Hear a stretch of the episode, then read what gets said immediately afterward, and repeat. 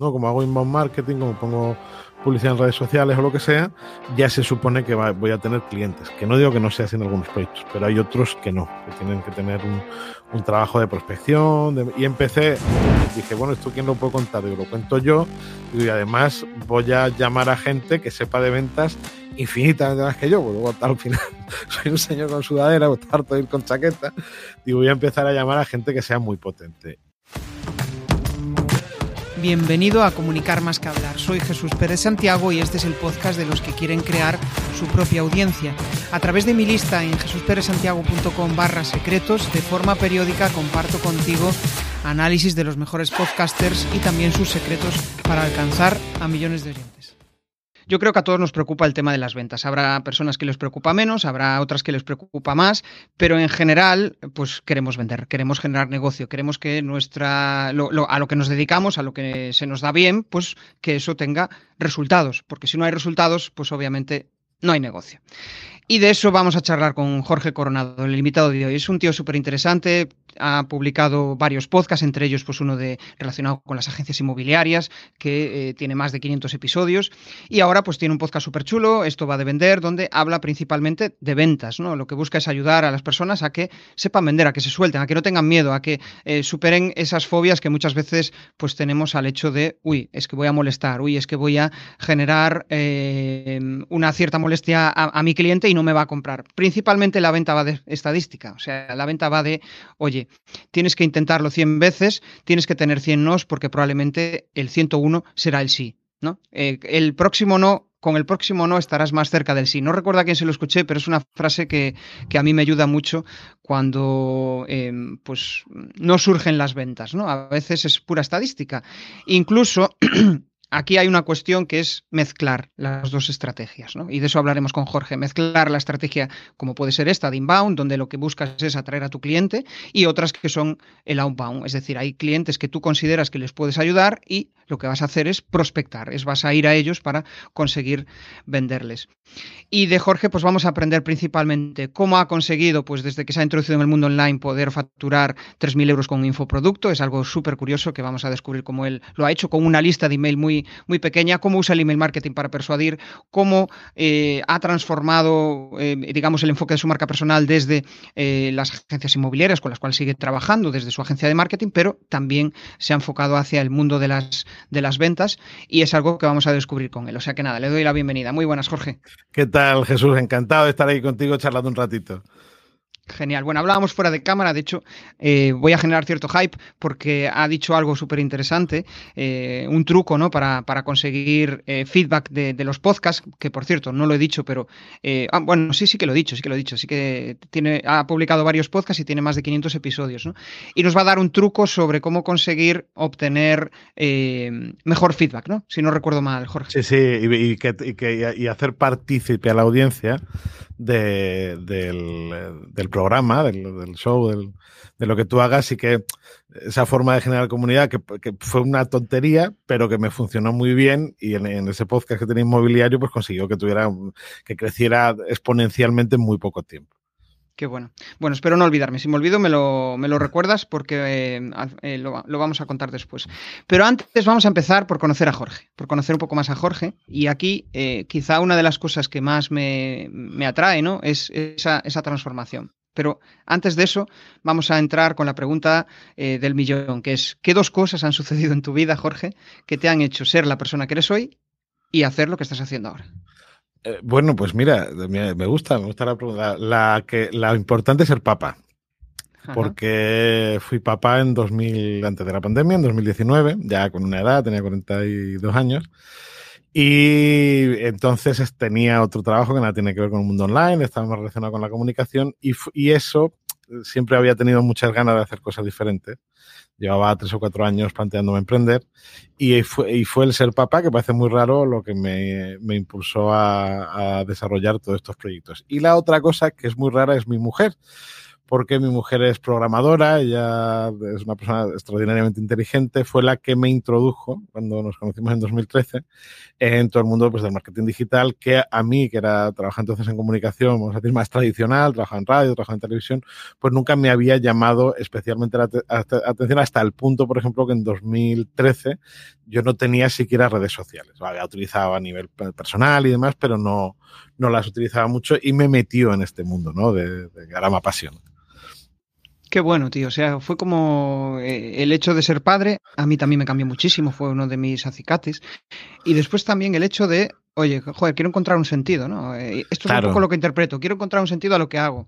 Eh, me gusta la comunicación, he trabajado en radio, me gustan determinados temas. O sea, que tú empezaste primero en, el emprendimiento en, una, agencia de comunica eh, una agencia de marketing para ayudar a inmobiliarias, ¿no? Claro, o, sea, yo, yo, te cuento un poco mi experiencia vital, yo soy de formación de, de comunicación mientras estudié en la universidad eh, trabajé de vendedor, un vendedor de comercial, un trabajo pues, que surgía rápido y ahí aprendí muchísimo, muchas de las cosas que todavía utilizo y enseño. Y muy poco después eh, eh, entré a trabajar en, el mundo audiovisual.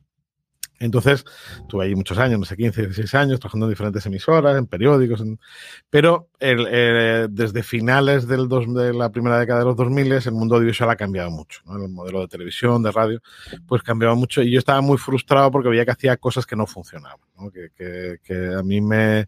Yo, por ejemplo, entré en el podcasting porque entre 2000, me parece fue entre 2012 y 2014 no, y 2016, perdón, eh, yo había entrado, creo que fue en 2013, me parece, había entrado en una radio, en la radio no funcionaba, de hecho tenía una competencia, que era, eso lo cuento mucho en el, podcast, que eran dos chicos en un, una, garaje, ¿no? Y en 2016 se celebran en Málaga las JPOD, son las jornadas de podcasting, y yo descubro un modelo de comunicación nuevo y cuando entiendo la dinámica del podcast, cómo funciona, el, vi todo su potencial, un potencial muy potente, eh, vi que eso era el futuro. Es decir, el modelo, aunque todavía se utiliza el modelo tradicional, tanto de televisión como de radio, vi que al final el, es el podcasting, lo que entendemos ahora las plataformas de pay-per-view, no sé, Netflix y demás, son es un modelo de comunicación donde el cliente tiene un papel activo a la hora de elegir qué es lo que quiere ver. No es la televisión tradicional donde tú te sientas y, bueno, pues un señor en Antena 3, por decirte algo, pues es el que elige a qué hora va cada programa y cuáles son los contenidos.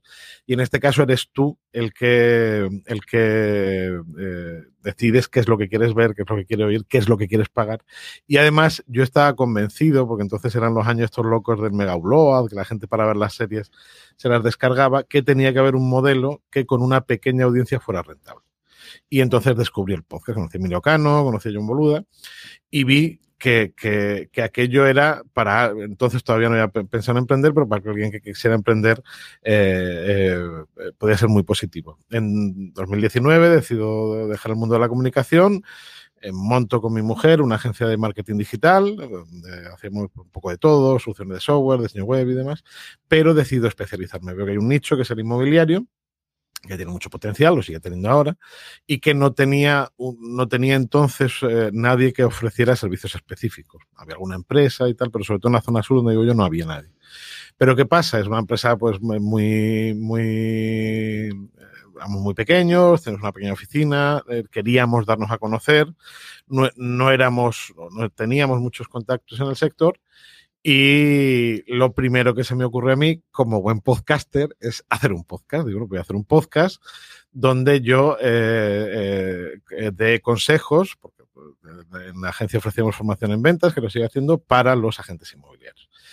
Eh, elijo un modelo, estudio muchos modelos de podcast, pero veo que hay uno que, hace un chico en Estados Unidos, en, la zona de Texas, que con el que todavía tengo contacto, que se llama, el, supongo que se llama Massive eh, Real Estate Agent, ¿no? donde era un podcast inmobiliario dirigido al profesional inmobiliario, a la gente, al gerente, que explica pues cómo comercializar una vivienda, ideas para, para destacar en los portales inmobiliarios y demás. Y eso en España no existía. El podcast inmobiliario en España era más orientado, que los hay muy famosos, como Vivir de las Rentas o Libertad Financiera de Carlos Galán, estaba más orientado a la inversión, al inversor. Yo hacía uno exclusivamente hacia o sea, el, el, los que había era como enfocados a público que quería invertir en, en, en venta de viviendas. Claro. Y tú te enfocaste hacia las agencias inmobiliarias. Efectivamente, hacia el, el, profesional inmobiliario entendido como la gente, la agencia, el, Y eh, hice una estrategia que fue hacer el podcast, eh, eh, abrir una cuenta de Instagram con mi marca personal, con Jorge Coronado,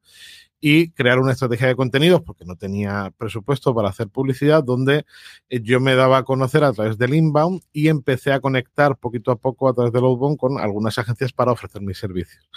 Funcionó extraordinariamente bien, empecé, me parece, el podcast empezó en, en septiembre de 2020 Hacía uno al día, hacer un podcast diario eh, exige, eh, es, complicado. Es complicado, ¿no? Yo creo que, eh, o sea, era de las cosas que más te costaba, supongo.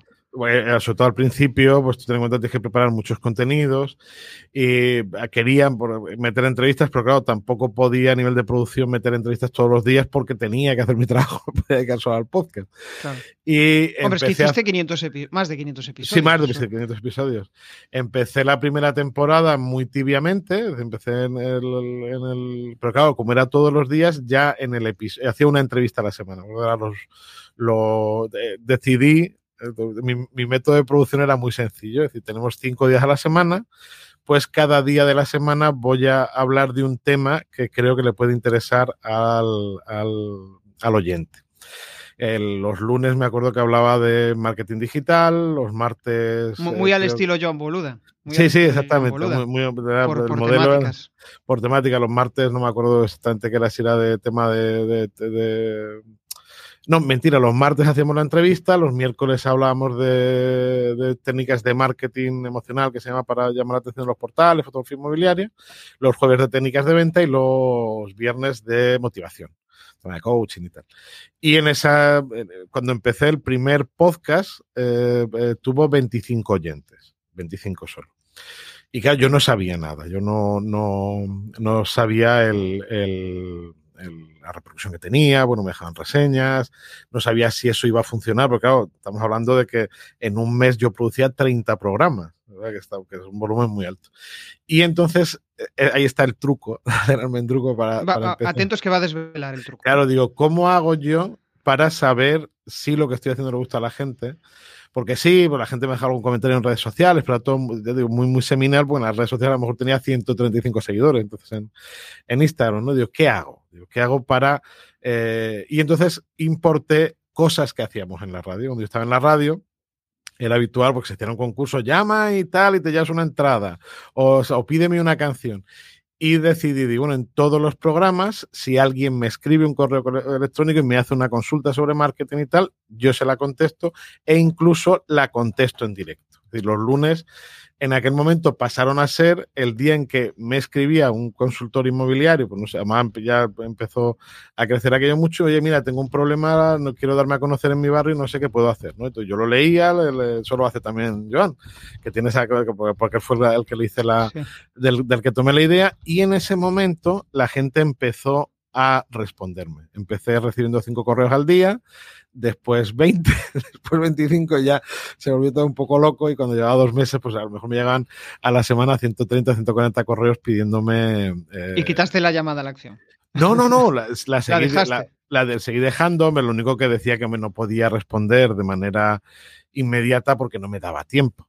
Eh, después de aquello, eh, me saqué un número virtual de WhatsApp y les decía que si me enviaban un mensaje de voz, lo ponía en el programa. Y la gente, o menos que fuera una cosa masiva, pero hubo gente en Argentina, por ejemplo, que escuchaba mucho el podcast y tal, que me, me, enviaba, oye, mira, tal, que me encanta lo que me cuentas. Tal. En Argentina, por ejemplo, el modelo inmobiliario no es exactamente igual que España a la hora de trabajar con el cliente que va a vender su propiedad como con el que va a comprar, es de otro modelo, y empezó a funcionar muy bien. Pero prácticamente cuando no había terminado el año, si estábamos en septiembre, ya en noviembre, empecé a ver los resultados. El primero fue que el CEO de... O sea, tardaste dos meses, ¿no? Como dos, meses más o menos, sí. Dos, meses, en que reaccionen.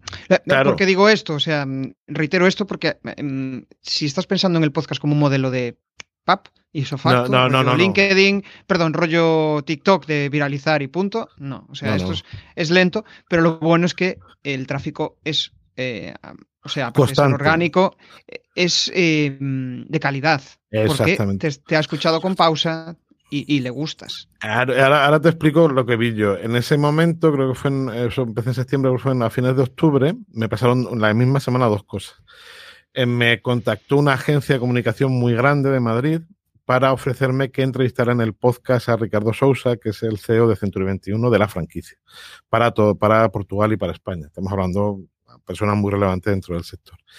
Y le, le, entonces yo ya estaba más o menos en unas 350 descargas diarias, para, para lo que es un podcast está muy bien. Y de repente, pues, ahora hago la entrevista a este hombre y va a hablar de un tema relevante, hay que ponerse también un poco en contexto. Estábamos justo después de la, etapa, justo los meses después, post pandemia, había cierta inquietud sobre qué iba a pasar en el mercado inmobiliario. Y el hombre, que es un gran analista del sector inmobiliario, pues me concedió una entrevista, una hora muy interesante para, para los inmobiliarios. Y además, eh, mm, compartió la entrevista en su historia de la franquicia, que hay más de 1.800 agentes, y en sus redes sociales, que tiene seguidores de todo el mundo y tal, y de la noche a la mañana, pues a la semana siguiente, pues pasé de tener 300 descargas a tener 3.000 diarias. No era una burrada, una cosa todo muy, todo, muy, loco, sí, sí. Y eh, esa misma semana, a finales, conocí a Curro Ábalos. Curro Ábalos es el director de la franquicia Coach. Eh, ha sido una persona, bueno, pues, un famoso televisivo, presentado un programa en cuatro, ha sido jugador de baloncesto profesional en Unicaja. Y el hombre nos, le había entrevistado, pero vino a conocerme. Me dijo, oye, Jorge, que es que quiero conocer, quiero ver tu oficina, quiero quiero ver cómo haces el podcast, porque yo hago uno y quiero que me eches una mano y tal. Hicimos amistad y su franquicia, de otra franquicia inmobiliaria, me contrató el que hasta ahora es a nivel de desarrollo técnico el proyecto más grande que hemos hecho en la agencia, que era una plataforma formativa y tal para su franquicia que se llama Hola. Curro además me invitó a un evento que tenía para sus franquiciados, donde conocí pues, a otra gente del sector, que a su vez me presentaron a otros clientes, y de la noche a la mañana, gracias a ese esfuerzo que hice haciendo el podcast, cuando llevaba, que eran 60 capítulos, 65 capítulos, de repente teníamos primero mucha audiencia y luego trabajo en la agencia hasta el punto de, que no podíamos coger más porque no, no damos abasto. Y entonces vi el potencial, vi el potencial del, del tema del podcast porque a mí lo que me parece más interesante es que eh, a, diferencia, por ejemplo, en el mundo online se habla mucho a la hora de darte a conocer o hacer publicidad, el tema de la segmentación, pero es que en el podcast no vas a necesitar segmentación. Es decir, tú vas a tener un oyente que quiere oírte a ti y lo que tú cuentas. Entonces, con lo cual, esa, esa, calificación del cliente, yo te voy a poner un ejemplo, en aquel tiempo, mi primo, que vive en Pamplona, es muy aficionado a la pesca mosca. Yo no soy pescador, pues una, un estilo de pesca que se meten en el río, ¿qué tal. Y él hizo un programa de un pequeño podcast donde hablaba del tema de la pesca mosca, de los mejores ríos, de pescar truchas, de, de hacer...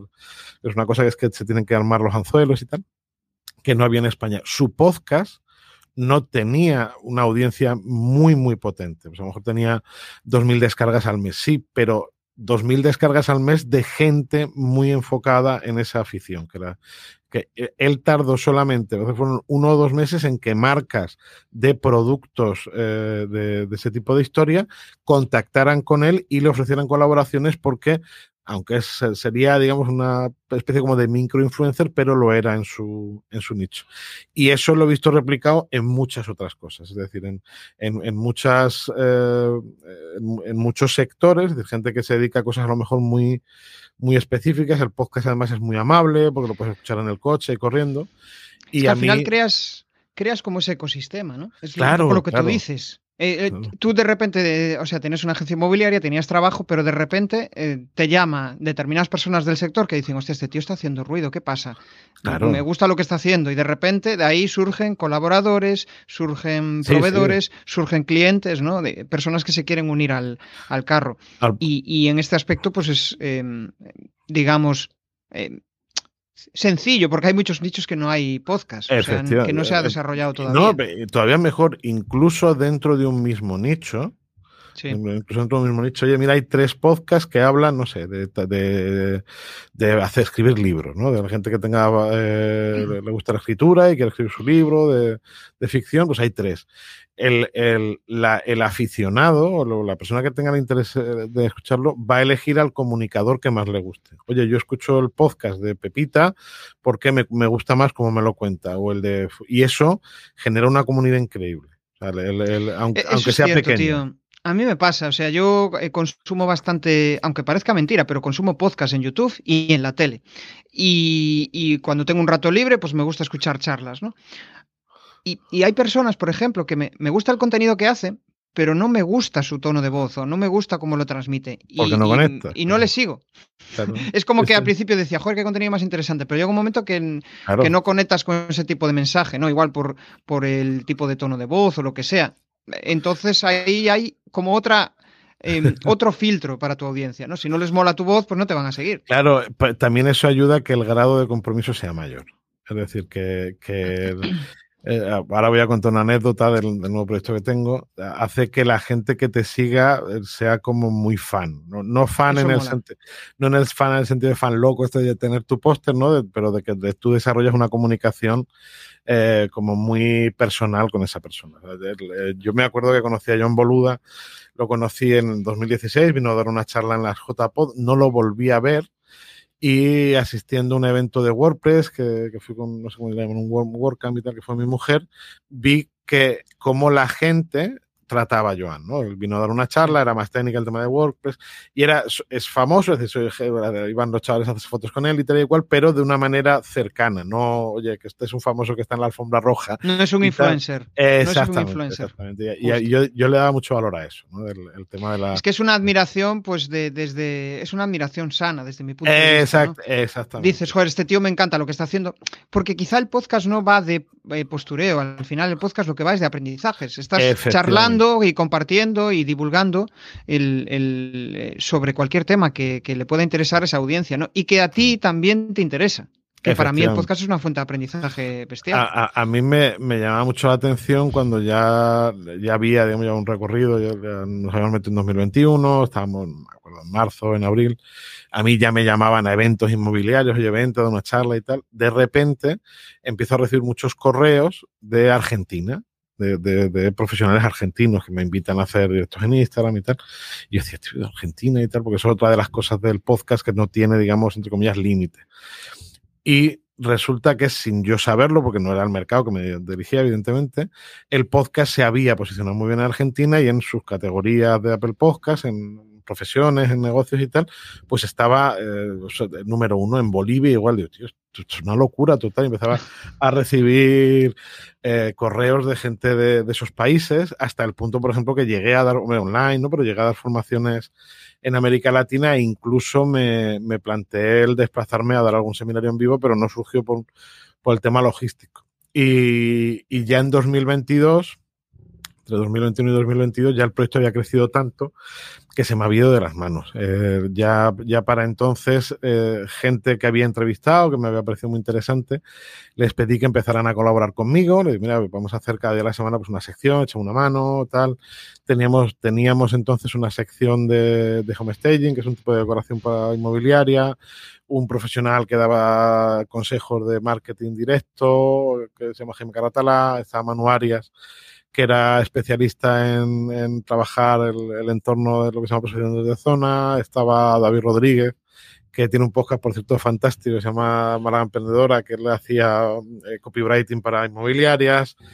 tenía ya, digamos, un plantel. Eh, eh, o sea, que al final es como que, como que buscaste claro, cosas. Decir, hostia, yo no, porque llegó, un momento, llegó, un momento, ¿Y llegaste a parar el podcast? O, sí, sí, en, ya en, en, en julio eh, yo siempre suelo hacer un descanso en, julio, pero aquel año no podíamos porque teníamos muchos contenidos. Bueno, este es el año pasado, no tenemos mucho contenido, pues ya lo, aguantamos prácticamente hasta final de agosto, que me quedé sin vacaciones, fue todo, muy caos. Y al volver en septiembre dije, bueno, voy a hacerlo hasta Navidades. Digo, después Navidades paramos, además coincidiendo el programa 500. Ya había pivotado mi negocio, ¿no? porque el, tema de la agencia se había vuelto poco escalable porque no, no podíamos asumir más trabajo y ya teníamos mucho cliente. Y me pasó una cosa que es súper curiosa. En esos programas de los jueves de técnicas de venta, es decir, que yo adaptaba las técnicas de venta a los, a los profesionales inmobiliarios, me empezaron a contactar empresas que no eran del sector, que eso, no, eso sí fue loco total, que eran empresas pues, de, sí, sí, de, sectores que nada tenían que ver. Y es verdad que yo fui comercial, aparte del tema inmobiliario, he sido comercial de gastronomía, de logística y tal, y lo contaba en el podcast, ¿no? Y entonces empresas que querían formación en ventas que no eran, no tenían nada que ver con el tema, con el tema inmobiliario, me llamaron. Pues, a lo mejor era una, una, productora de salchichones, que aquí hay muchas en Málaga, o me llamaba una, sí, sí, una distribuidora de bebidas, y ven, tal, ven, hacer una pequeña formación para los comerciales y tal. Y entonces me di cuenta, digo, bueno, pues quiero probar cosas nuevas. El podcast está ahora mismo en stand-by porque vamos a lanzar un proyecto nuevo en el que yo no voy a estar de manera activa permanentemente. No sabemos si va a ser diario, ¿no? El, podcast inmobiliario. Pero ya hablé con uno de los colaboradores que va a ser un poco el que va a liderar el, el proceso Vamos a hacer un modelo muy parecido al que tiene Bigger Pocket Podcast, que es un podcast americano. Me estoy acordando de, de, Paul, de Paul Rodríguez y el Planeta M, ¿no? que al final uno de sus patrocinadores lo que hizo eh, fue pues venderle el. literalmente. Esa, es, esa, es la idea que queremos hacer, ¿no? Les estoy ayudando a buscar un patrocinador para que puedan hacer el proyecto sostenible. Tengo, quiero tener con ellos una, una idea. Ya tengo dos propuestas en firme de uno, pues vamos a ver porque yo ya no puedo más, ¿no? Y hice una cosa que además me apetecía mucho, ¿no? El tema de las ventas me gusta mucho, eh, tengo muchísima experiencia en, el tema formativo y, y, quería pivotarlo hacia el mundo del emprendedor, sobre todo el emprendedor digital porque el, Internet está muy bien para darte a conocer. Yo te acabo de contar cómo haciendo inbound yo he conseguido eh, hacer un negocio bastante interesante y ser muy reconocido en mi sector,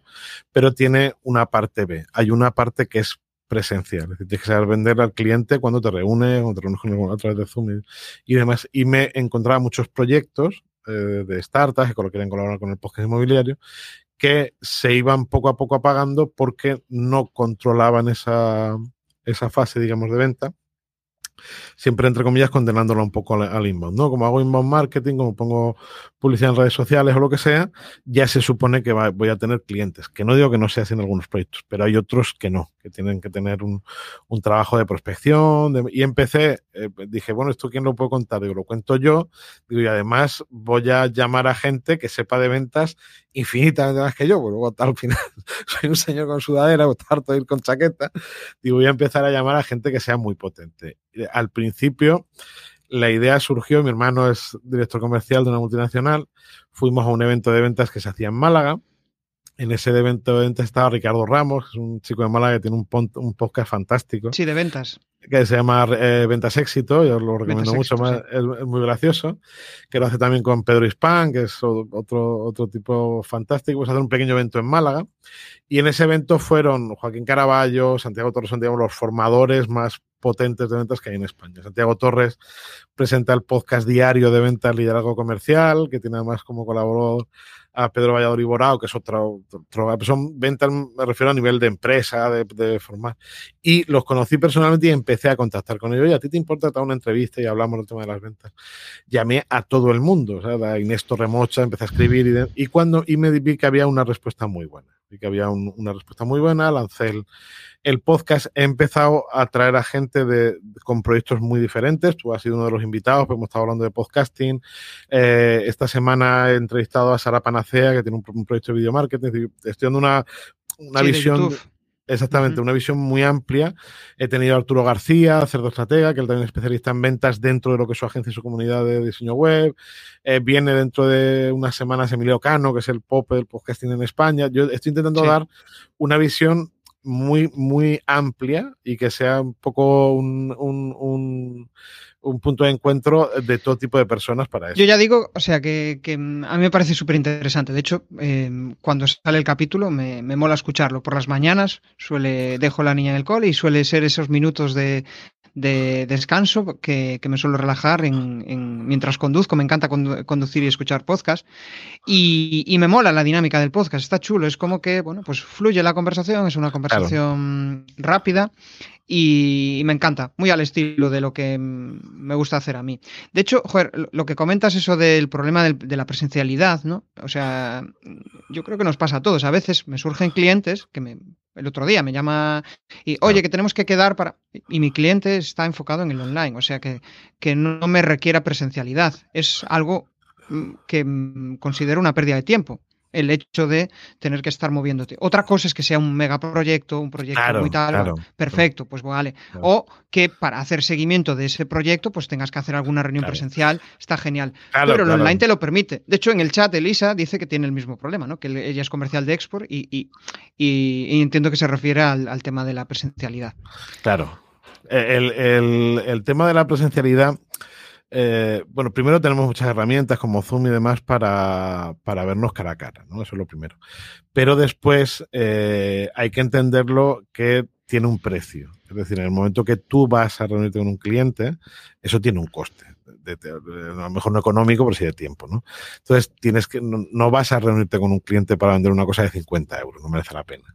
Ya se entiende que va a ser una, una, una cosa de un poco más de, Y yo me iría pues, de 500 o incluso 1000 euros. Claro, efectivamente. Y sobre todo cuando tienes una marca personal creada, que te pueden ver lo que haces, observar. Ahí, yo, yo, he llegado a inventar eh, modelos híbridos. Es decir, incluso productos o servicios que no son tan potentes, eh, puedes hacer no a lo mejor una visita uno a uno, pero decir, oye, mira, voy a. Recuerdo lo que hemos hecho hace muy poco con unos chicos que estoy colaborando en Málaga. Eh, lo que hicimos fue quedar con diferentes potenciales clientes en un coworking donde tuvieron la oportunidad de conocer el proyecto. No era uno a uno, pero bueno, de intercambiar ideas. No, te voy a decir que era un evento, bueno, éramos muy pocas personas, éramos ocho, nueve.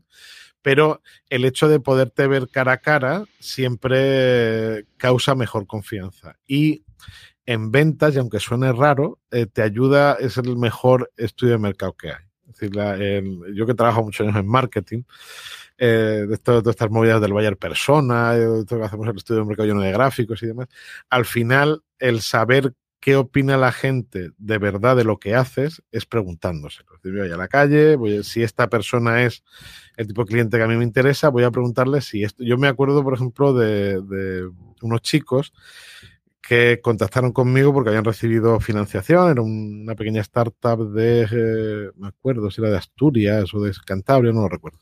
Pero hay una financiación importante, tenían 400 o 500 mil euros, habían desarrollado una aplicación, una historia para el tema de la gestión de los alquileres por parte de los inmobiliarios pero eran gente que no venían del sector, que tenían una hipótesis y no sabían si de verdad eso se le iba a ofrecer a las inmobiliarias y iba a funcionar. Y yo sé, cuando me reuní con eso, le pregunté, mira, es que tenéis que ir a hablar con ellos. Debo a hablar con el profesional, enséñale lo que tú tienes, te va a dar ideas, aunque te diga que no, siempre te va a dar una idea, oye, mira, podría tener esto, podría tener, y va a ayudaros a, mejorar ese MPV que tenéis ahora mismo en, eh, MVP, perdón, el que tenéis ahora mismo encima de la mesa, porque vosotros no sois agentes inmobiliarios, no sabéis si esto de verdad va a funcionar.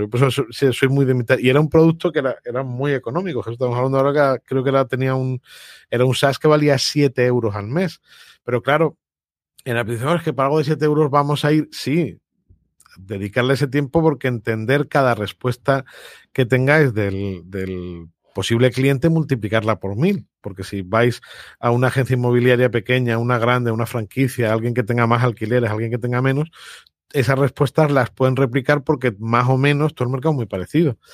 Ah, y me miraba nada. Digo, madre mía, no te falta vender. He, descubierto también, también te lo digo Jesús, que hay mucha gente que dice que no le gusta vender solo hablé en el podcast con, Arturo García y me, gustó mucho cómo lo, contó, lo contó él. Dice, no, a mí no es que no me gustara vender, yo descubrí que lo que no me gustaba era no vender. en el momento que he aprendido, que vendo y que consigo clientes, me encanta que ahora lo hago mejor. es cierto, ¿no? Eso, eso es el, miedo, está muy relacionado con el miedo al rechazo. Claro, me están rechazando constantemente, no estoy vendiendo, joder, qué, qué incómodo es esto, ¿no? Estoy haciendo un esfuerzo que no... Claro que, que, que no tiene su, su, fruto. ¿A quién no le gusta vender? ¿no? ¿A quién no le gusta que le compren? Claro, eh, la, la, clave está en entender el no como parte del proceso. Es decir, lo que pasa es que online no lo vemos. Es decir, cuando, cuando vendemos algo online, pues hacemos una publicidad online o lo que sea, o, o tú pones, con el podcast mismo, tú pones el podcast en el podcast, en, en Spotify, en, en, en en donde sea, o en Apple Podcast. Tú no sabes cuando no te eligen, pues no lo ves. Pero hay mucha gente que decide no escucharte y escuchar, qué sé yo, a Charuca o a. O si pudiéramos, te imaginas estar en la mente, Buah, este tío no me gusta nada, qué, coñazo, ¿no? Sería, sería el, el escuchar a los haters que no han dicho nada. Exactamente.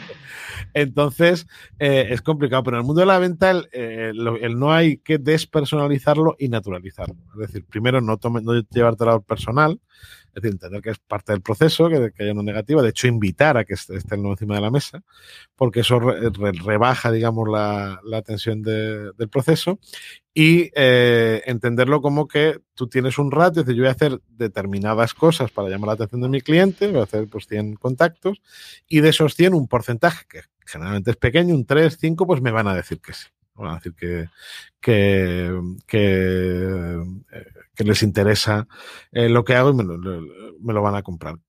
¿Cómo puedes reducir eso? Teniendo muy claro quién es tu cliente de verdad en la presentación decía, dice, no es que vendiste un infoproducto de 50 euros con una lista muy pequeñita. Yo esto lo he comentado en... Jorge, eh, em, eh, o sea, te interrumpo porque has dicho una cosa que mucha gente le cuesta ver eso de, eh, oye, ¿quién es mi cliente de verdad? Claro. Y, ahí yo me gusta poner el símil de, el, cliente de verdad es aquel que valora lo que haces, que admira eh, cómo tú trabajas, ¿no? Que admira lo que eh, y, no tiene problemas para pagarte, no tiene problemas para, ¿no? Entonces, cuando conoces realmente cuál es aquello que le preocupa, que al final, si le preocupa a uno de tus clientes, probablemente le preocupe a otros 100 o 1000 que estén por ahí dispersos. Es que, es que, es que eso es, y además, eso baja la tasa de no. Claro, eh, yo siempre pongo el mismo ejemplo. Tú imagínate, no sé si allí Aquí en Málaga, en el centro, están los chicos de las ONG con los chalecos captando suscriptores para Médicos en Fronteras y tal. reciben muchas negativas. ¿Por qué? Porque paran al tráfico, es decir, al viandante, que tú no sabes eh, eh, en ese momento. Frío, frío. Frío, frío, helado, eh, claro. mucha gente que se dedica al sector comercial sale a vender así, es decir, voy a, lo loco, ¿no? A, quien sea, pues voy, le cuento mi chapa, voy con mi catálogo y esto lo puedes también virtualizar y hacerlo en el mundo online pero tienes que tener presente que sea lo que sea lo que hagas, sea lo que sea lo que hagas, en el mundo hay gente que lo va a apreciar mucho y va a pagar mucho dinero por lo que tú haces, porque, te, porque parte de lo que compran es a ti. Eso la gente no lo entiende, pero parte de lo que, te, de, lo que te compran es a ti. Si eres capaz de ir progresivamente acercándote a ese tipo de personas, tendrás más posibilidades de, de, conseguir el sí y no eh, vas a reducir el número de noes. ¿Por qué? Porque vas a saber ya más o menos a quién, con quién tienes que hablar que le, que le funcione el, lo que tú Yo te pongo un ejemplo. A mí no me gusta el fútbol, nada, no me ha gustado nunca. Me, ha gustado tan poco que cuando tenía que hacerlo en radio, cuando me estuve un tiempo haciendo los partidos, me tuve que leer las reglas porque no las conocía. así, así, de poco me gusta el fútbol. Sí, sí, te lo prometo. Entonces, claro, si yo, a mí viene alguien eh, ofreciéndome una suscripción al marca, pues le voy a decir que no, porque, porque no me gusta el fútbol, no soy la persona indicada. Es decir, no, yo no, llevo el escudo de ningún equipo. No, ahora, si yo tuviera que vender una suscripción al marca y entro en un bar, ¿a quién se la vendería? Pues a un señor que está aquí en Málaga con la camiseta del Málaga, sentado en la barra tomándose un café y tomándose un, bollo y leyendo el marca. Ese es el que me interesa. No alguien que, no, yo, que yo doy por hecho que sí. No, no. Vamos a tener claro que, que, que quién es nuestro cliente. Y eso en el mundo online es relativamente difícil. Y Mm, yo me reúno con mucha gente que eh, los startuperos que tienen muy buenas ideas, pero le falta ese punto. Es decir, esto de verdad, de verdad que tú haces, ¿a quién le puede interesar? Por muy complicado que sea. tiene que haber una persona yo recuerdo un proyecto que era muy bonito, que eran unas cartas del ratoncito Pérez o de los Reyes Magos, que hicieron dos, eh, chicas en Bilbao, creo recordar, ¿no? Que, que los padres compraban, les mandaban una carta que se podía dejar al nene debajo de la, de la almohada. Ese producto que teóricamente está pensado para todos los padres, no, hay, habrá padres que lo valoren más y padres que lo valoren medio. Menos si tú solo te centras en ir a, ofrecérselo a los padres que lo valoran más, es más probable que lo vendan. Es que es, salir más de la idea, de lo idílico que tenemos en nuestra cabeza muchas veces, que es, uy, esta idea es genial, esta es tal. Eh, oye, si no hay nadie haciéndolo, eh, mira mejor ¿Qué necesidad hay en el mercado? El otro día me pasaba, estuve en un evento dando una charla y, vino a hablar una chica, ¿no? Que tenía repostería canina. Y una de las preguntas que, lanzaba era que, eh, que no conseguía vender, ¿no? Entonces de repente alguien del público le dijo, joder, pero hay hoteles caninos donde puedes Entonces ahí ya empezó a una necesidad. Oye, vas a un público objetivo que puede tener ese problema de que, oye, le duele la barriguita a su gato y quiere, bueno, no sé, estoy, estoy em, pensando en alto, ¿no? Y, al final es eso, es, y, en cambio había otro, otro chaval que se hartaba a vender porque encontró, puso, oye, se construyen barcos de madera. Y tuvo que quitar el anuncio de internet porque tenía trabajo ya para casi un año. No me digas por qué, había un determinado grupo de personas muy frikis de ese tema y empezó a tener pedidos por un tubo. O sea, no tuvo que inventarse nada. Realmente la gente mm, tenía una necesidad y acudió a él. Y acudió a él. E, es, es complicado, bueno, porque eso es una cuestión de suerte. yo la propuesta de valor que tengo con lo que hago enseguida llama la atención. Vamos a partir de la base de que no es así, pero es relativamente sencillo encontrar a quién le puede interesar. Es decir, mm. y solo hay que hacer un ejercicio, no, a mí me hace mucha gracia que me dicen, no, lo del Bayer Persona y tal, y me, enseñan los dossiers, los planes de marketing. No, mi Bayer Persona se llama Manolo, tiene 44 años y dos hijos, conduce un monovolumen, no sé qué, no sé qué. Eso está muy bien cuando estamos hablando de una marca muy, muy grande, con un fuerte presupuesto de publicidad y lo que se está contratando en una agencia de Madrid como Ogilvy, hacer una campaña de vallas, anuncios de radio y anuncios de televisión a, a ese target. Pero eso es lo que enseñan en los másteres. O sea, yo cuando hice mi máster en marketing digital te enseñan eso, pero eh, eh, eso está enfocado para si vas a trabajar dentro de una agencia de marketing. Pero como sea un proyecto desde cero, eso no te vale de nada. porque es... Claro, claro. Entonces, por ejemplo, hay que ser muy minimalista en ese sentido, ¿no? Y yo te voy a poner un ejemplo, no sé.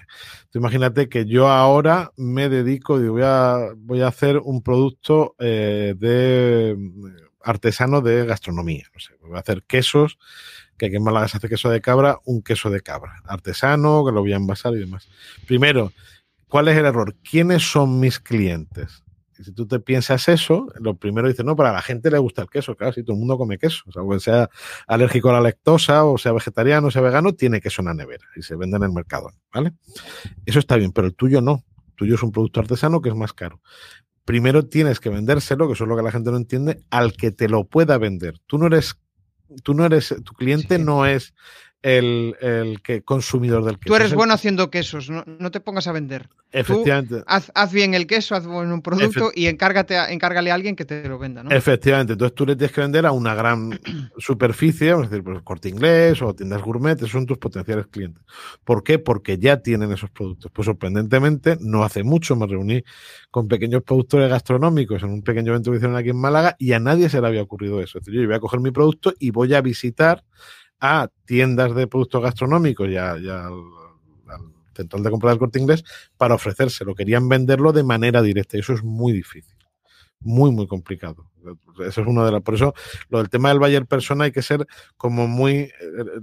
A, ti te interesa, tú has unas claves muy buenas. Es decir, alguien que valore tu trabajo, que quiera hacerlo contigo, que tenga la capacidad de pagártelo y tener muy claro qué tipo, que ese, tipo de gente no se llama Manolo ni conocen un monovolumen. Se llama Manolo, otro Pepe, están aquí en Madrid, sobre todo en el mundo virtual, otros en Barcelona. Y lo importante es llegar hasta ellos. Y una vez que lleguemos hasta ellos, ya hablamos, le ofrecemos... Justo, es más importante el dolor quizás que tenga cada uno de ellos que el propio perfil de cada uno, ¿no? Porque mm, a veces es difícil, cada uno es de su padre y de su madre, no tiene, no tiene por qué coincidir, ¿no? Pero, pero va, va por ahí. Me quedé pensando, o sea, me hablaste de cosas muy chulas de lo que has conseguido en el podcast, pero ahora te voy a pedir lo menos chulo. Una cosa poco chula que, menos te ha gustado de, todo el proceso de creación del podcast. El, tema, del, el tema del, podcast, lo más duro de hacer un podcast diario es la producción, la producción y la edición. Eh, yo tenía un compromiso, es decir, mi compromiso con la, con la comunidad que había creado, con la gente que me escuchaba, es que todos los días, y cuando digo todo, de los sábados los domingos, a las 7.07, ahí también confiaba a John, Boluda, tenía que haber un episodio nuevo. Claro, hay momentos, eh, yo eh, hice 500 programas en dos años y medio. Y hay momentos en el que me pasó, por ejemplo, que cuando metimos al, al peque en la guardería, el primer año de guardería cogió un, no recuerdo cómo se llama esto, el virus mano-pie, no es una cosa esta que con los críos en el, y me contagió y me quedé literal sin voz durante dos días.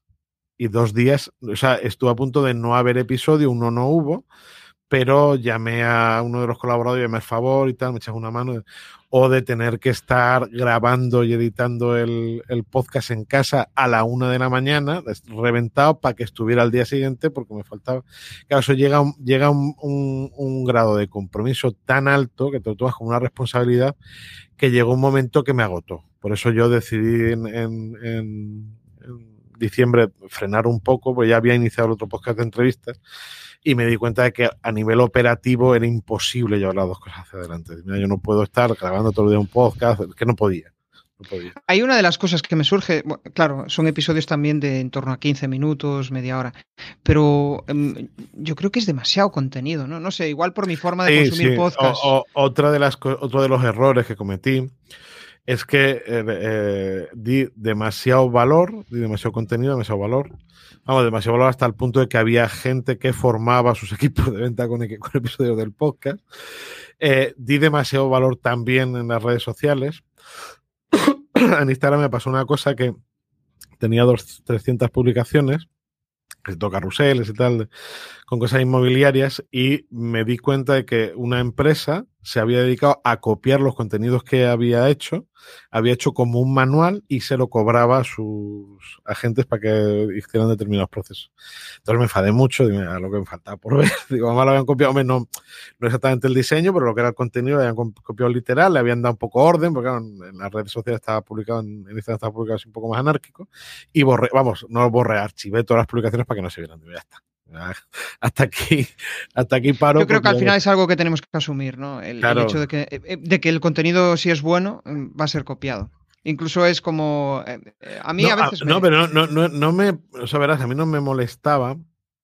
Copiado literalmente, ¿no? Eso me, da igual, eso me da igual. Para, eso lo había puesto, que lo quien quiera. A mí lo que me, me, molestaba es algo que yo había hecho para atraer a mis clientes y, y que lo disfrutara mi comunidad y no tenía más precio que el, que seguirme en redes sociales alguien tuviera la cara de cobrarlo, que eso me parece muy, muy deshonesto. No, lo, de copiar, lo de copiar o no copiar, eso es ego, da igual. no copiado, eh, tú has puesto, lo, yo no sé de esto, que has puesto lo mismo que yo.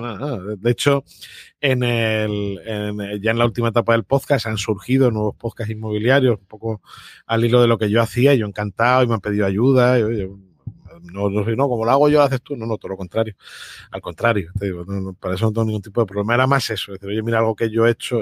Yo, por ejemplo, había algunos podcasters que cobran por escuchar los podcasts y escribía dos de ellos porque no me parecía lógico que el contenido, por ejemplo, que yo hago en abierto en, en otras plataformas esté de pago en una.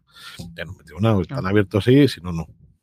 Y no tuve problemas, también, pero que esa es un poco mi filosofía. Eh, hay una parte que, de contenido que, que, es eh, libre para que la gente la disfrute y el que quiera le guste y tal y cual, pues a lo mejor todavía no lo he hecho. ¿eh? lo que pasa es que estuvo, hemos hablado de, de, Paul Rodríguez y estuvo el otro día en mi podcast y me han enseñado Mumbler, cómo funciona, que sabes que tiene una pequeña suscripción, entrevista chulo, Entrevisté a Chus Navarro, me explicó cómo lo hacía ella, que tiene un podcast, digamos, de ida y vuelta, tiene una parte en abierto y otra parte en, eh, de comunidad.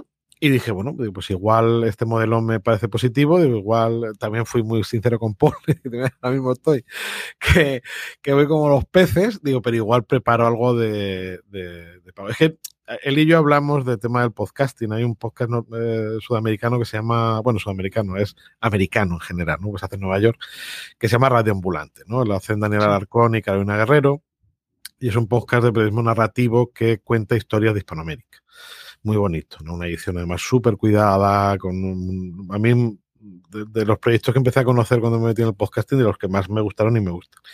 Y ellos a día de hoy todavía la sostenibilidad del proyecto era que les reciben una subvención de la NPR, que es la Red Pública Norteamericana, y que a través de un crowdfunding muy pequeñito, sus oyentes eh, les, eh, dan pequeñas donaciones para poder, porque ellos son profesores universitarios, creo, para poder, porque tienen un equipo de cuatro o cinco personas, eh, para que puedan, bueno, pues cobrar sus sueldos y el trabajo.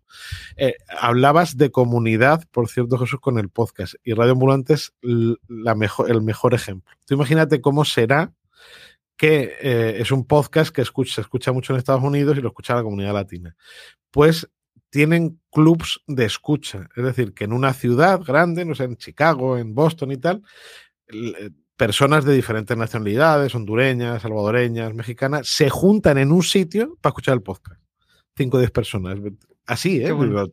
Sí, sí, sí. Y ellos hacen eventos en vivos donde lo que han grabado, pues lo, lo, ponen en fotografías y van contando un poco, pues son historias, algunas un poco duras. Es, que el podcast, claro, llega a un punto en el que si la conversación conecta mucho con, con el público, eh, porque les aporta, porque les hace... Eh, es más importante eso, lo que les hace sentir, ¿no?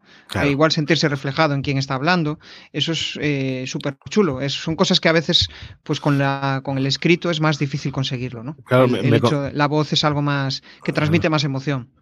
El otro día, hablando con Sara Panacea, que sale el episodio dentro de unos días, me preguntaba ya, bueno, ¿y tú por no has pensado en hacer el podcast eh, visual en el sentido pues eh, de, uno a uno, ¿no? Pues como eh, el podcast de Jordi Wild, de, tener un estudio y que venga el invitado y tal. Y yo decía, digo yo, y le dije la verdad una idea que tengo en la cabeza, tengo que liar a, un par de amigos, digo, a mí me gustaría hacer una cosa digo, que no he visto todavía en España, digo, que es hacerlo con gente. Digo, ¿cómo gente? Digo, sí.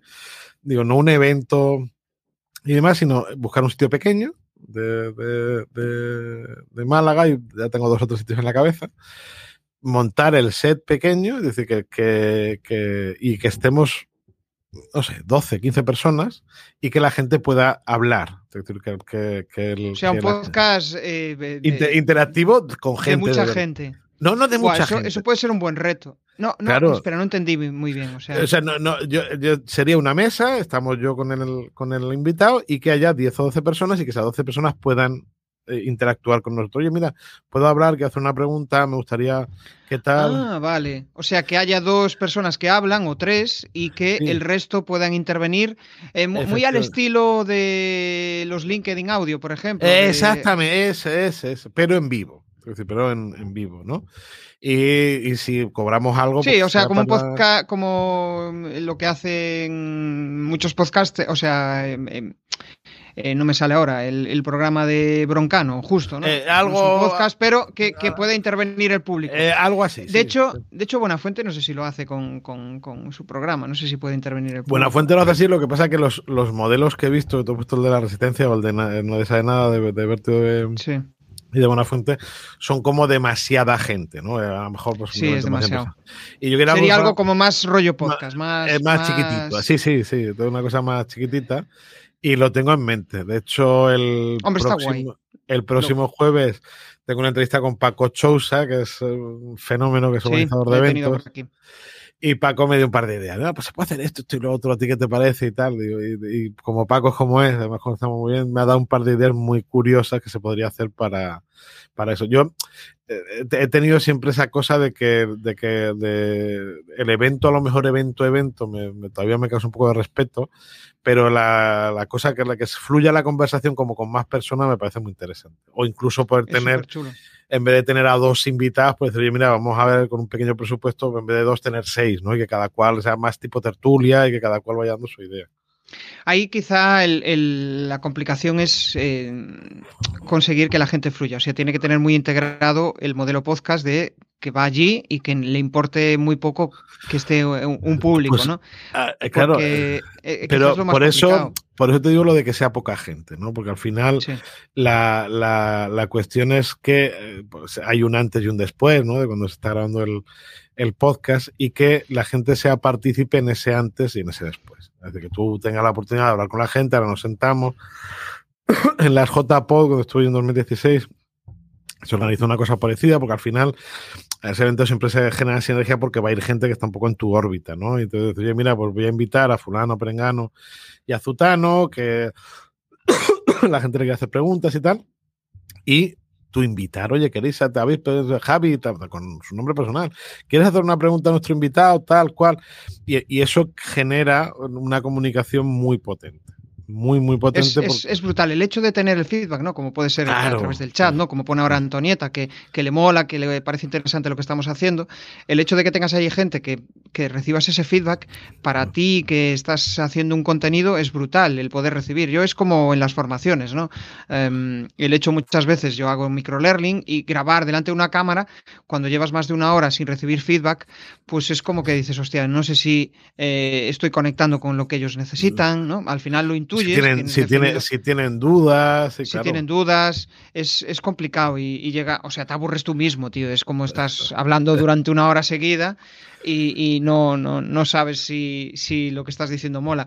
Y ahí me estoy acordando de, de, varios podcasts y formatos, pues el sentido de la birra, o por ejemplo Rick Sánchez, que lo he tenido efectivamente, con ese, tipo de programas, eh, donde al final pues es trasladar a lo físico un podcast como, como el nuestro. Es extraordinariamente potente, eh, Jesús. Yo cuento mucho en, en, esa etapa en la que yo estaba terminando ya en los medios he trabajado en una radio. La radio, como te he dicho, eh, le, hacía la competencia, era una radio que tenía unas pérdidas económicas importantes, una radio aquí de la, zona de la Costa del Sol, y le hacía la competencia a unos chavales en, una, en un garaje. Y entonces lo primero que se me ocurrió fue sacarla a la calle que Paco Chusa me dijo, eres muy listo y. Que decir, que era una radio, que era de, una, radio municipal. Digo, bueno, pues vamos, la radio se tiene que ver. Y empecé a inventarme, tampoco eran cosas muy espectaculares, ¿no? Pero el hecho de desplazar con un pequeño equipo a los locutores a donde fuera y estar hablando con la gente uno a uno, en las, las cuestiones técnicas, yo ahora mismo, por ejemplo, en el móvil, tengo una aplicación del, de mi hosting del podcast, que es Spreaker, que me permite hacer directos en cualquier sitio, con el móvil, en cualquier momento, en audio, yo puedo entrar en directo con, un, con el micro mismo del, del, iPhone y entrar en directo en cualquier parte del mundo si tiene una conexión, conexión 4G y hacer un podcast en directo y entrevistar a alguien. Y eso es muy vivo, es una cosa que, que, que, que funciona muy bien y que la gente ve, te pone cara, te a, mí es una cosa que siempre me ha, me ha parecido muy positiva y estoy trabajando en ello. Tengo un año con mucho trabajo. Quizá el podcast no, eh, o sea, la No, el podcast en directo lo tienes que emitir no a través de canales nativos del podcasting. Pues sí, efectivamente. Pues LinkedIn. LinkedIn pues no, no, hay como un canal donde haya podcast eh, realmente en, directo, yo que sé, las plataformas principales. Porque no tienes, eh, exactamente, no tienes el cómo llamar a la acción. Y a mí, eh, por ejemplo, como tú lo haces en LinkedIn, me parece una cosa muy potente. Es decir, tenemos un canal, un canal muy profesional, con gente que sintoniza con lo que hacemos, que va muy alineado con el contenido que creamos. y, y, funciona. el, poder escucharlo, el, tener estudiado las fechas y tal, funciona muy bien. Yo además sigo mucho tu podcast, lo sabes. El, hacerlo en directo me parece una, una idea muy buena por lo que hablamos, porque al, final es el mismo principio, el que la gente de en directo te puede decir, oye, mira tal, me encanta lo que me dices, tengo esta duda y tal, enriquece mucho la conversación. De hecho, o sea, yo a mí me surgían bastantes dudas con, esto, ¿no? Fue a raíz de que me surgió, me accionaron el LinkedIn Live y dije, pues voy a probar, ya que estoy haciendo este formato, voy a trasladarlo a eh, el formato online. Lo único es que en vez de tener pues eh, diferentes franjas, lo que hago es tengo una o dos franjas y siempre voy a elegir esas para grabar con, las personas, para elegir la, agenda. Al principio pues em, eh, resultaba complicado, pero ahora ya tengo, lo tengo todo procedimentado que no me cuesta el, hecho de, vale, pues tenemos eh, o esta franja de grabación o esta franja de, grabación.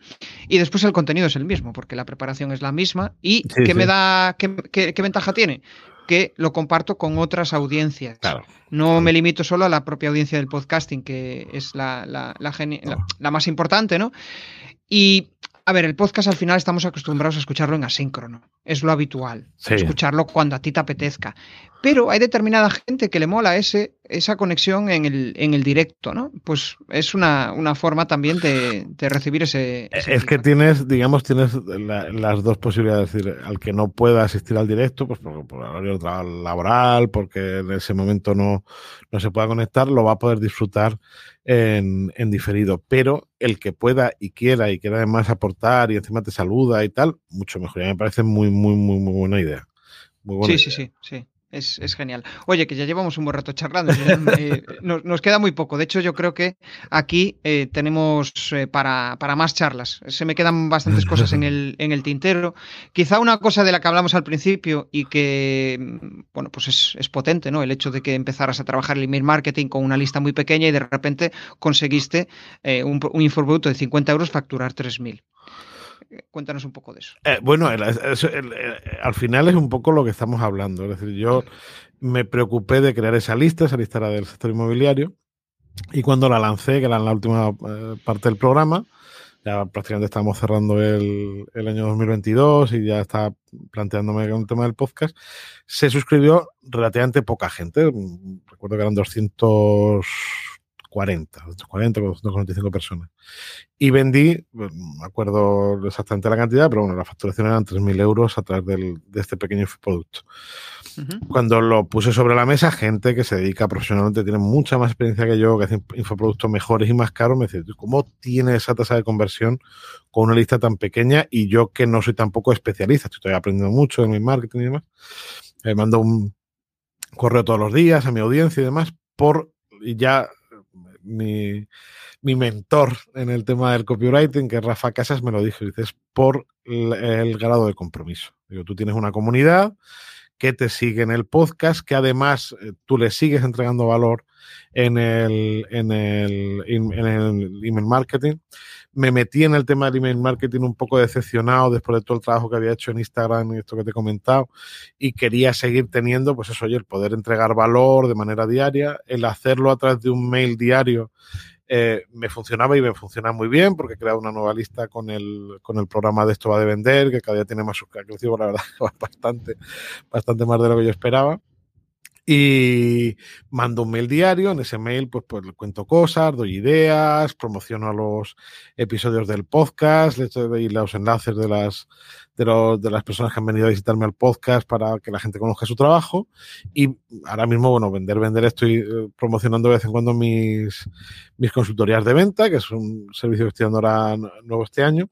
Pero lo importante es que hay actividad y que consigo que la gente me responda que me decía en, la entrevista Inés Díaz, me dice, ¿tú, a ti te responde mucha gente? Digo, sí, decimos más o menos la gente que me responde a los correos, me dice, pues que eso es muy alto, le digo, por lo mismo, digo, porque mi preocupación no es tanto en que esa lista de correos sea muy, muy, muy, muy, muy, muy, muy grande, sino que el que esté dentro disfrute del contenido y esté porque quiere estar. Igual también el hecho de que hayas creado ese hábito en el podcast, ¿no? El, ¿no? el de que te enviaran mensajes, puede ser que eh, esa gente esté acostumbrada a interactuar contigo. Claro. O sea, además, e, esa es la mejor manera y el mejor. Dicen, no es que lo que tú, las métricas que te tienes que fijar es que la gente te compre más o menos. No. Digo, al final, si creas una audiencia y esa audiencia es fiel y quiere estar contigo y demás, te va a responder siempre porque tú puedes ser parte de la audiencia de otra persona y lo vas a hacer. Es que al final las relaciones es, curioso, ¿no? de hecho, ves conforme vas avanzando, ¿no? Que de repente em, el hecho de interactuar a través del chat privado de LinkedIn hace que de repente, pues a, la semana siguiente, una persona se conecte contigo en el directo y añada un comentario. Incluso me sucede, o sea, te cruzas por la calle con alguien que hacía tiempo que no veías y de repente, de allí a dos semanas, te dice, oye tío, estoy eh, eh, liado con esto, me he acordado de... ¿no? Al final se activan ahí determinadas cuestiones que, hacen que... Mm, bueno, que la gente te recuerde y que piense en ti para determinadas cosas que tienen en su, cabeza. Yo, con el tema del email marketing lo único que procuro que sean los correos divertidos, tú creo que lees algunos de ellos, que sean divertidos, no sean muy pesados, que hayan ideas y que la gente se lo pase bien. Sí, sí, sí, no, es, es la clave, ¿no? El, el, yo creo que el, para, para mí, por lo menos, uno de los retos es mezclar entretenimiento con aprendizaje. Que haya mucho, mucho aprendizaje, porque yo también es lo que busco en el, en el podcast. No, no soy de escuchar podcast de entretenimiento puro, sino mm. que mm, ahora mismo, ¿no? En la fase en la que estoy, habrá otras fases que no, pero eh, ahora mismo lo que busco es principalmente eso, aprendizaje, empaparme de cómo eh, otros han conseguido aquello que yo quiero alcanzar, ¿no? Que es un poco lo que buscamos todos. Eh, al final estamos buscando constantemente inspiración. Antes de entrar en las cuatro preguntas incómodas, voy a lanzarte una pregunta que me gustaría saber un poco hacia dónde vas. O sea, ¿qué te gustaría conseguir? O sea, ¿qué nuevas vías eh, estás pensando para dar visibilidad a tu negocio? Bueno, ahora mismo, eh, bueno, te contaba ya uno de los proyectos, el tema de los eventos presenciales. me, me no te voy a decir que me he cansado, pero en el tema inmobiliario eh, me gustaría dar un paso más allá porque llevo ya dos años muy, muy, muy, muy metido y, quiero probar otras cosas. Entonces estoy preguntando un poco hacia el tema de las ventas y estoy preparando diferentes cosas. ¿Cómo les voy a dar visibilidad? Bueno, pues empecé el proyecto del podcast estaba de vender un poco por aprender yo, porque de ese podcast me dice la gente, ¿qué es lo mejor del podcast que haces nuevo? Porque cada persona que os habéis sentado en la silla y entrevistado, yo tomo apuntes, tú sabes, cómo soy, Jesús, que tomo apuntes, y he aprendido un montón de cosas, de LinkedIn, de copywriting, de técnicas de venta de gente que tiene muchísima más experiencia que yo, de crear contenidos, de video marketing, de todas, y eh, todas esas personas hemos generado una sinergia, de ahí llevamos, no sé, llevo 24, 25 episodios, ya me han surgido un montón de proyectos y de ideas, de cosas por hacer, y ahora mismo, de cara a lo que queda de 2023, pues tengo cuatro o cinco ideas en la cabeza que van a reforzar lo que estoy haciendo con el tema de ventas, donde me quiero centrar, donde puedo más aportar, donde el otro día se lo decía Pablo Herrero, digo,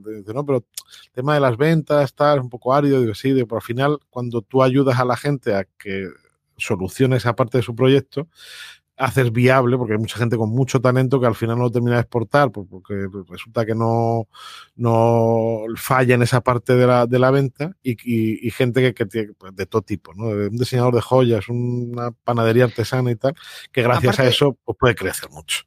aparte el tema de las ventas es como muy amplio, porque dice, a otro que se va a dedicar, no, otro que se va a dedicar al mundo de las ventas, eh, o otro podcast de ventas.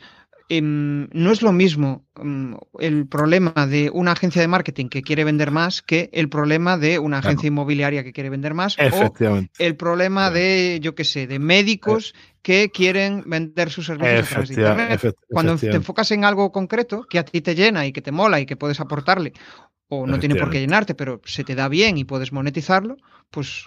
Efectivamente, yo, yo, yo tengo muchas ganas, tengo además dos o tres proyectos, estoy empezando a escribir un, pequeño libro, estoy preparando algunos infoproductos, lo que pasa es que pues, estoy dando formación en empresa, pues todos los servicios que ofrezco. Tengo la, la agenda un poco loca, ¿no? Pero ahora aquí en Andalucía, eh, a, finales de febrero, tienen los nenes una semana de vacaciones porque el día 28 de febrero es el día de Andalucía y se juntan, digamos, una serie de festivos que hay repartidos entre febrero y marzo, pues los juntamos en una semana que aquí le dicen en el calendario escolar la Semana Blanca, pues esa semana me lo voy a tomar de vacaciones, es un poco paradójico, para, para darle un poco de, de, orden a mi cabeza y, programar una serie de cosas que, que tengo de poner. Esas pausas vienen genial. Porque a veces vamos en automático y nuestro cerebro nos pide ir en automático. Efectivamente. Es como que, no, no, no, tú sigue, tú sigue, porque al final lo que le gusta es tener el método, tener aquello bien ordenadito, todo muy, eh, ¿cómo decirlo? Que sea todo muy em, previsible. Y de repente te encuentras un día con un bajón y dices, hostia, ¿qué me pasa? Ah, es que no me he parado a pensar lo que quería. Exactamente, yo quiero darle un poco de y me he propuesto eso, ¿no? Al final el, lema del podcast, que es el podcast de ventas para la gente a la que no le gustan las ventas, eh, o si, si, no te gustan las ventas, este es tu podcast, pues hacerlo más tangible. Es decir, vamos te voy a enseñar los recursos que puedes utilizar y para que cambie tu visión de esto y para que lo utilices en tu vida. Y, oíste, Jorge, y dijiste ahí una cosa súper interesante, porque mucha gente mm, es como, voy a montar un podcast, pero yo sí no voy a conseguir audiencia. Yo, bueno, al final es un proceso y si no la consigues, pues pues, eh, seguro que has aprendido un montón en ese camino, ¿no? Pero em, quizá una de las cosas más potentes o bien cuando estás entrando en un nicho determinado, o cuando eh, quieres desarrollar un negocio y, conocer eh, si la gente valora lo que tú estás diciendo, lo que tú estás haciendo. El montar el podcast te permite, como tú lo estás haciendo, ¿no? Crear ese ecosistema. Lo repito mucho esta palabra, pero es que de ahí surgen proyectos. y, el hecho de montar ese primer podcast e invitar a gente de la cual puedes aprender de la cual puedes dar visibilidad y él también te puede dar visibilidad, es la leche. Es que es... O sea, yo te pongo una, un ejemplo personal. Eh, mi hermano pequeño es director de una de director comercial o responsable comercial de una empresa que se dedica a es una multinacional de repuestos de eh, maquinaria de hostelería industrial. Entonces, cosa más marciana. Y claro, le gusta el rollo del micro, la radio y tal, y se ha animado a hacer un podcast de su nicho que es ultra específico. Entonces, estamos hablando de una cosa súper marciana. Lleva cuatro episodios, un podcast pequeñito de entrevistas, y ya ha empezado, a, ya han empezado, como dice me están pasando cosas por eso. ¿no? Porque ha y genera, yo creo que genera adicción esto del podcast. El sí, otro día hablaba con, con Oscar Feito y me decía, no voy a desvelar nada, pero me decía que va a sacar un nuevo podcast y, y, totalmente diferente a lo que a lo que ha hecho hasta ahora, ¿no? Y, y, y fíjate, ¿no? Genera esa cierta, sí, sí. pues, eh, no sé, ese gustillo de, joder, yo, estoy charlando con estoy, alguien y decido claro. compartirlo con el mundo. Yo estoy trabajando en tres podcasts ahora mismo. Lo que pasa que eh, voy a hacer algunos que voy a tener, digamos, una producción grande antes de lanzarlo porque si no, no podría asumir el proyecto. Incluso con, con Mumbler estoy dándole vuelta a ver qué puedo preparar y que merezca la pena para, para ponerlo con el paywall y tal, que pueda funcionar. Estoy dándole vueltas sí, a Yo también estoy trabajando con poco respecto. sí, sí. Para darle forma a, a, algo que merezca la pena para estar allí. Bueno, las preguntas bueno, incómodas. Tío, Vamos con ellas. Vamos venga, allá. venga. Eh, vamos a entrar con esas cuatro preguntas incómodas. Respóndeme o bien con una frase o con un eh, o con una palabra. Venga. Eh, la primera, venga, vamos allá. Uh, ¿Qué significa para ti ruido mental? Muchas preocupaciones, dos palabras. Vale, genial. ¿Tu mayor aprendizaje de vida? Eh, la creatividad, no tener ser siempre creativo. El que es creativo siempre sabe los problemas. Vale, o sea que descubriste que, que, eras creativo, que se te daba bien. Es que al final todos somos creativos. Yo también me costó de, descubrir esa sí, faceta de mí, ¿eh? Y de repente dices, hostia, pues sí, eh, fíjate, hay cosas que tengo que otros no tienen. O sea, eh, no tiene que tener, dice, no, saber vender, no, te, tener, no, no, el que es creativo sale de todos los embolados, siempre. ¿Cómo encuentras un sentido a lo que haces? Cuando veo que lo que hago hace felices a los demás. Uh -huh. Bien, bien, bien. Y la última, un reto para los próximos 12 meses. Trabajar un poco menos. Trabajar un poco menos y tener un poco más de tiempo para enano. Eso, ese, ese me lo he propuesto además muy firmemente. Vale, vale, genial. Bueno, tío, yo me lo he pasado en grande, se ha pasado el tiempo volando, hay contenido aquí para otra, otras, no sé, dos, tres, cuatro, cinco charlas. De hecho, en breve voy a estrenar un, eh, probablemente dentro de unos meses, un formato tertulia y me gustaría hacer algo, algo chulo. O sea que bueno. ahí lo dejo, ahí lo dejo en el aire. Cuenta, cuenta conmigo. o sea que nada, eh, lánzanos tus coordenadas, spam de valor, algo que quieras compartir ahora nada, para que, finalizar que... Y, y, nos vamos. Pues nada, eh, a, la, a, la, gente que todavía no me conoce, que me ve por primera vez, pues mi web es jorgecoronado.com, ahí se pueden suscribir a mi lista de correo y que le echen un vistazo, eh, le echen una oída, esto va de vender, a ver si mi podcast les gusta. Genial. Bueno, yo me llevo varios aprendizajes. Quizá el, el, principal es el hecho de, oye, cuando te lanzas a crear un podcast no pienses en el corto plazo, no pienses no. en que vas a obtener resultados para allá, sino que es un, proce un, proceso en el cual, pues, oye, te gusta el formato, sueles escuchar podcast claro. o no, pero mmm, estás entrando en ese mundillo y dices, joder, aquí hay mucho potencial. Pues en ese caso, um, el podcast pues, es una muy buena opción. ¿Para qué? Para generar esas sinergias, ¿no? Para empezar a. Y sobre todo para crecer a nivel de comunicación, que es otra de las cosas más chulas, ¿no? Que ves la evolución. Yo me escucho cuando en los primeros episodios y digo, ostras, fíjate, ¿no? ¿Cómo, cómo, he, cómo he, cambiado? Y es, es, es brutal ese, ese, aspecto, el sentirte autorrealizado, el sentirte bien con, con tu forma de comunicar y soltarla al mundo y de repente descubrir que hay muchas personas a las cuales valoran lo que tú estás haciendo. ¿Y, y cómo o lo sea cuentas? Que nada, y justo, justo. O sea que nada, nos vemos en el siguiente episodio. Eh, feliz fin de. Un abrazote. Chao, chao. Chao. Si te ha molado este episodio del podcast, pues déjame un maravilloso like o un precioso comentario en tu plataforma habitual de podcasting. Si quieres dar más visibilidad a tu marca y llegar a nuevas audiencias a través de un podcast, te cuento cómo puedes crear tu propia estrategia de comunicación en jesusperesantiago.com.